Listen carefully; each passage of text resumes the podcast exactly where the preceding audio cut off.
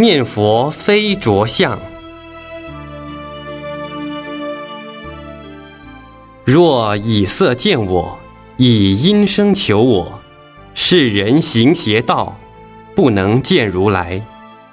这是佛陀在《金刚经》里讲的。那为什么佛陀要叫人念佛？这又作何解释？《金刚经》里面讲：若以色相见我，以音声求我，是人行邪道，不能见如来。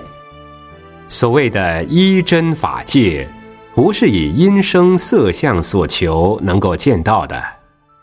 假使以音声求一真法界，色相见一真法界，那就是行邪道了。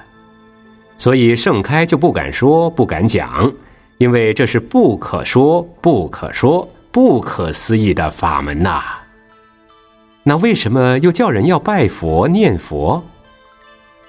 比如说，现在一般人学佛，好像学生读书，在幼稚园的小朋友。他们在家里面没有看到阿公阿妈，每天在一起的都是爸爸妈妈，就是没有看到他的祖父母。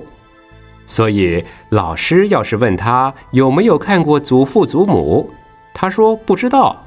老师就拿一张画片，有一个老公公和一个老婆婆，头发白了，背也驼了，眼睛花了，走路也走不动了。说这就是老公公和老婆婆。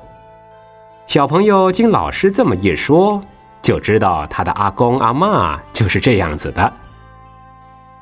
我们要知道，因为众生有相，他看佛也有相，看菩萨也有相。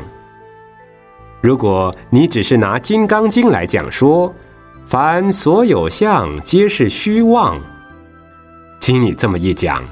一般人都不学佛，佛教也都没有了。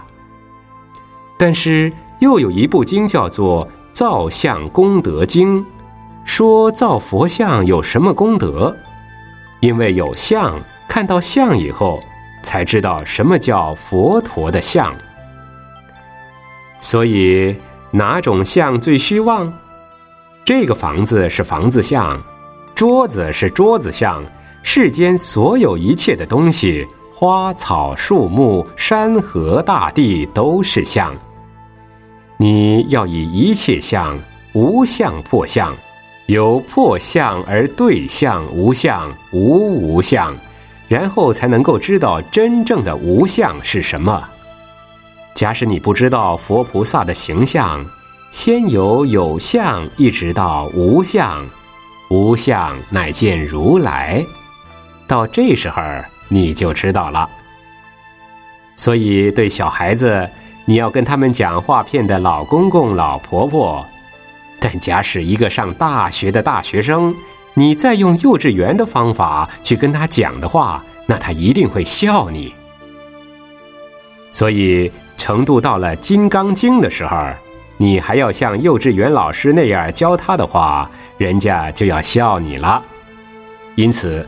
讲经说法是要应机而说的。我们学佛开始先学人成，一旦学到一个阶段，等你懂得这个道理，与佛念念相应，就是真正的念佛。